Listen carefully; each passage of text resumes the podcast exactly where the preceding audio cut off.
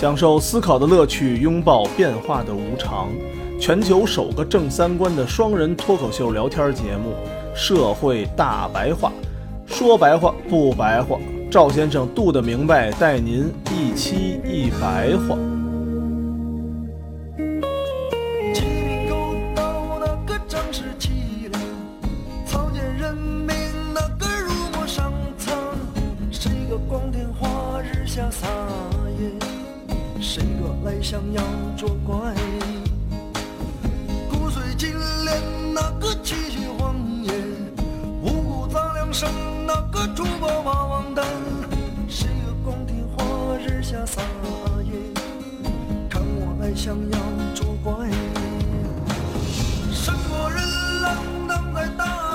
上，就会是我亡。我大家好，欢迎大家收听《社会大白话》，我是赵先生，对面呢还是我们度的明白。大家好，介绍完这一大堆啊，咱们再回头看这一开始那个话题：反主流文化如何变成新的消费主义的？当时的美国呀，需要现代化的意识形态作为扩张的软性武器，来抑制苏联的扩张。而麦卡锡主义以后啊，美国对大政府的这种或者说中央集权，它又充满了极度的恐惧。同时呢，朝鲜战争啊、越南战争的失败，又使得大家对攻势军业联合体有抵触情绪。但是国家要发展，它又必须鼓励人民消费来拉动经济。这时候就有难题了，它如何整合美国社会各种维度的情绪？当然还有种族问题，而且美国它本来是一个联邦国家，它就没有一个那么明确的主权。如何让大家拧成一股绳？那就需要意识形态缝合术。最终呢，他们找到了关键的缝合点，这个缝合点就是自由。现代化的推进可以带来自由人的平等联合，这是咱们之前说的。他们又通过努力证明，以福利国家化身的平等主义民主必将带来新的奴役，必定导致个人对集权国家的依赖。所以呢，脱离大工厂，变成临时工，反而就成了自由。大众消费是国家把大众变成了消费者，给大家洗脑。于是，不购买大众消费品，购买那种个性化的消费品，就是自由。不听主流歌曲，听摇滚乐就是自由。所有的这个维度啊，最终都集中到了嬉皮士身上。所以，美国六七十年代的反主流文化运动啊，其实就是一次瞬间的再生产。嗯，它看似是一个负面的社会运动，但是通过意识形态的缝合，它形成了美国社会乃至全球的更大的一致性。这个更大的一致性，我们现在管它叫新自由主义。其实，新自由主义就是新保守主义，或者它就是保守主义本身。正是保守主义对自由这个缝合点的争夺、干预，形成的意识形态网络。意识形态斗争的关键啊，就是看谁能抢夺到那个缝合点。嗯，咱们再举个例子啊，最近比较火的陈曼事件，不前两天被骂了吗？嗯，反正给中国人拍的贼丑，现在又道歉了。还有一个迪奥吧，他好像就是跟迪奥合作的，这具体我也不知道了。反正就是给中国人拍的贼丑。这个啊，其实就是意识形态缝合点的斗争。西方要表现自己的软实力，表现出文化的优越感。但是现在呢，他又被多元文化的话语所限制，不能老说西方的文明就是最文明的，你还得照顾那些什么黑的、黄的啊融合呀。啊，对于是他就搞出了什么巴黎世家呀、迪奥啊，还有最近那个电影上劲儿，不是也被骂了吗？都没上吧？嗯嗯嗯，东方美就是意识形态的缝合点。西方人觉得陈曼拍出来的东西就叫东方美，其实背后的意思啊，就是时尚的话语权还是在我们西方人手里的。当然，东方也很美，但是要通过我们欧洲人的审美加工，通过我们西方人的发现，才能让东方美表现出来。这样呢，对这个西方世界来说，它就形成了一次瞬间的再生产。首先提高了他们的文化自信，然后还符合了多元文化的政治正确。他们那边就比较接受这些东西。那为什么我们不接受呢？因为这个缝合点对我们也很重要。我们一方面需要通过对传统文化的复归来树立文化自信，又要在时尚界证明我们不再被西方牵着鼻子走。尤其现在又讲双循环，双循环是以内循环为主的，其实就是少买进口产品，多买国货嘛。嗯，国潮嘛，要不现在国潮这么火？对国潮，所以对中方的审美的干预，对我们来说也非常重要，我们就管它叫国潮。说到这儿呢，咱们就终于明白了这个反文化运动是如何变成消费主义的呢？它就是通过意识形态的缝合。反文化运动看似是一次负面的运动，最后通过意识形态缝合，达到了一个全美国的更大一致性，乃至于全球的这种资本市场的一个更大的一致性。说完这一点，咱们再说消费主义本身为什么它不是炫耀消费，而是集体的困境。嗯我们先举一个消费主义集体困境的例子啊，再说为什么它是集体的困境。美国的大夫啊是一个高薪职业，而且呢，公立医院看病是很麻烦的，很多有钱人他都会找私人医生，不像咱们似的都去公立医院看病啊，有医保。对于医生来说呢，他就存在一个问题：如何证明自己的医术比别人医术高明？他们是靠汽车的品牌，开奔驰的就证明我的医术高明，因为开奔驰就会证明你有钱，进而证明呢找你看病的人多，也就说明你医术高明。如果这一个镇子上啊有两个医生，比如说一个叫戴维，一个叫乔治，他们两个呢以前是都开丰田的，嗯戴维呢想多挣点钱，于是就决定换一辆奔驰，他不就能证明他的医术高明了吗？等他换了奔驰，没两天以后，发现乔治也换了一辆奔驰，这时候这两个人的消费就变成了无用功，谁也没证明谁的医术高明。原来都是丰田，那所有镇子上人都找你们俩看病，百分之五十对百分之五十。现在你们俩都开奔驰了，那不还是百分之五十对百分之五十吗？这样就陷入了集体的消费困境。但是这里面有一个问题啊，大家在日常生活中肯定也都会体会到，戴维其实心里头很明白，换车并不能证明自己医术高明。乔治肯定也知道这一点，但是他们还都是这样干了。他们自己虽然不相信车的品牌和医术有正相关关系，但是他们相信什么呢？他们相信病人相信车的品牌和医术有正相关关系。嗯嗯所以，虽然他们自己都不相信，却在实际上都干了那个相信的事儿，就是都换了奔驰汽车。这就是意识形态幻象在其中啊，它影响的是现实，而不是意识形态给你洗脑。这两个人都没被消费主义洗脑，他们是相信别人被消费主义洗脑了。这个消费主义的意识形态是虽然不影响他们的认知，但是影响了他们的行为。所以我们说意识形态是一个在现实中起作用的，并不是一个虚假洗脑的这么一个作用。所以我们首先要问一个问题啊：幻觉是属于知道不知道的那个维度，还是属于实际做了什么的维度？一般我们都会认为幻觉是属于知道不知道那个维度。当人做一件事儿的时候，一边是他实际在做什么，一边是他认为自己在做什么。传统的意识形态批判呢，就是要揭开这个面纱，揭开知不知道那个层面的幻觉，嗯告诉你幻觉背后的真相，告诉你实际你是在做什么的。比如说吧，你九九六意识形态告诉你，这就是他们资本家在剥削你呢，这个就是传统的意识形态批判。但是我们发现，实际并不是这样的。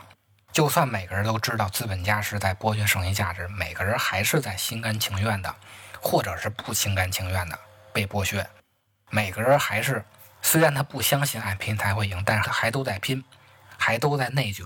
嗯因为虽然每个人都不相信，但是每个人都相信别人相信这一套，于是我们就假装相信，或者就是不得不相信，然后用这套理论去忽悠别人。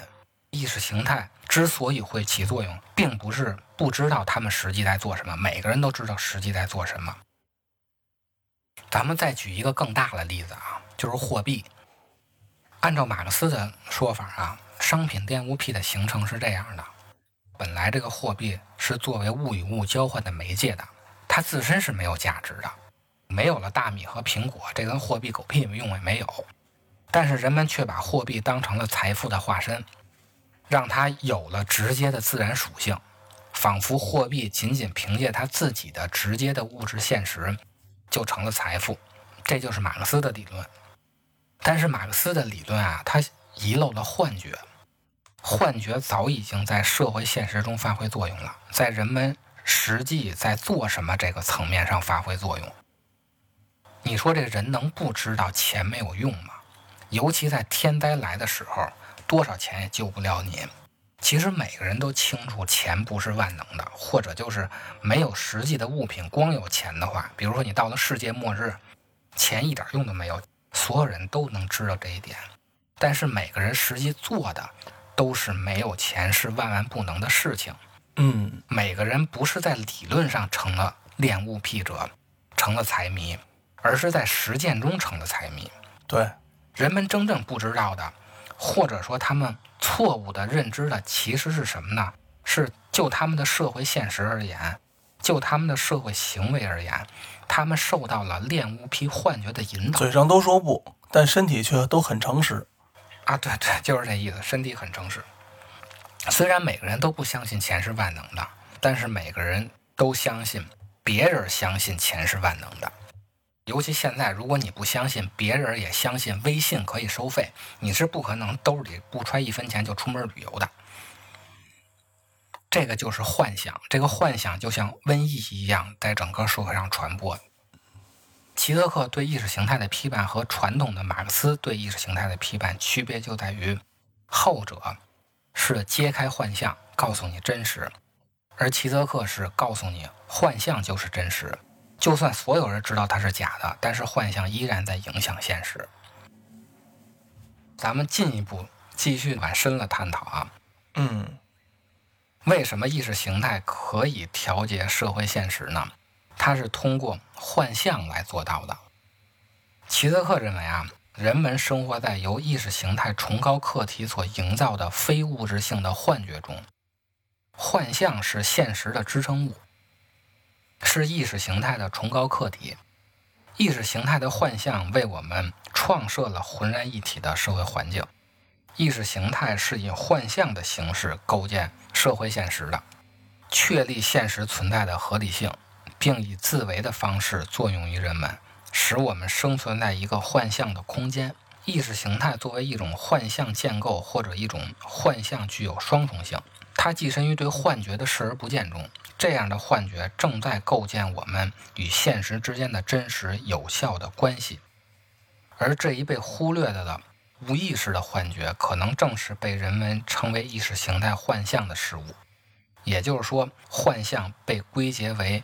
无意识主体的欲望，采取了一种无意识的形式，获取了永恒的存在理由。它形成了意识形态的崇高客体。这个无意识形态的概念呀，它来自于拉康对于主体形成的阶段论，也就是拉康那挺著名的三界论，分别是想象界、象征界和实在界。他举的啊就是那个孩子生长过程。嗯，在一开始。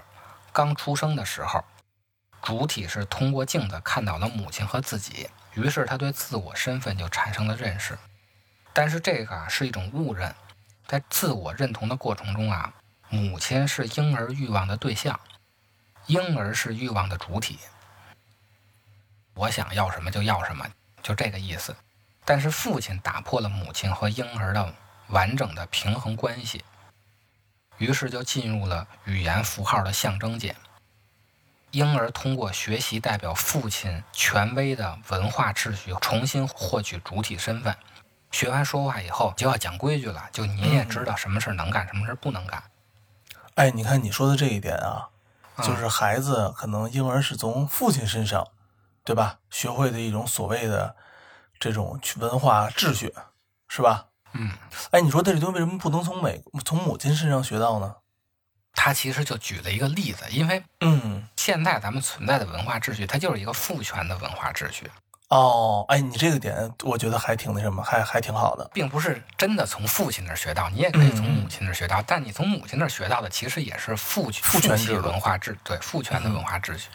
因为我身边啊。就会有一些所谓的年收入整个千百亿的这种人，嗯，然后同时呢，他一定是这种人，多数情况下啊，回家的时候会比较少。这孩子呢，尤其是男生啊，男孩、女孩都会这样，男孩更明显，可能从一岁、两岁这种阶段，接受你刚才所说的父权或者说父亲的这个文化制度的这么一个这么一个塑造的过程，可能有所缺失啊。父亲这方面，啊，我靠，现在上六年级了，不是现在上现在六岁上一二一年级吧，快上一年级了，嗯简直没法整，你知道吗？简直没秩序啊！啊啊，就妈妈也管不了，阿姨也管不了。然后呢，哎，然后我说那这父亲那他爸怎么着啊？嘿，人他爸还挺喜欢的，为啥呢？他爸回家的时候，孩子表现挺好的，除了不在家之外惹事儿之外，人在家倒不太惹事儿。这个啊就是拉康说的这个事儿。他父亲不在的时候，他就还是一开始误认、误认，误以为嗯母亲是婴儿欲望的对象，婴儿是欲望的主体，我就是欲望的主体。嗯，就想要什么就要什么，想干什么就干什么啊，肆无忌惮。有了父亲了，他学到了一个文化秩序，嗯，他又重新的获取了一个新的主体身份，可能就稍微乖一点儿。乖一点儿。对所以这个《三字经》里就说嘛，子不教父之过呢，是吧？对对对，子不教父之过。聊得太透彻了，这《三字经》是吧？当这个婴儿逐渐学会了语言啊，他接受了既有的文化体系的时候，真实的缺失也相伴而生了。因为父亲被作为社会法律秩序的象征，压抑和摒弃了主体的欲望。也就是说，他不能像父亲不在的时候，他妈的就成山大王了嘛。嗯相当于他是阉割了主体。但这种阉割呢，它只是象征意义上的符号性阉割，嗯因为主体只有经过以父亲为代表的符号性阉割，才能得到象征秩序的认可。也就是说，孩子他可以是熊孩子，但是你不能熊到成人。熊到成人，你成了郑爽，就没人再认可你了。象征的那个社会秩序，他不认可你，或者说以父亲为代表的那个法律秩序，并不认可你。都大人了，你还胡搅蛮缠，那嗯嗯，社会是是不接受你的。毕竟不是孩子了。对，但是这种阉割啊，它是不完全的，因为象征永远不能成功的覆盖真实，总有一部分是未处理、无法阉割的内核。也就是说，我们现有的文明都不可能百分之百的解释现实社会，这部分未被阉割的真实内核就构成了实在界。大白话啊，就是人生不如意事十之八九。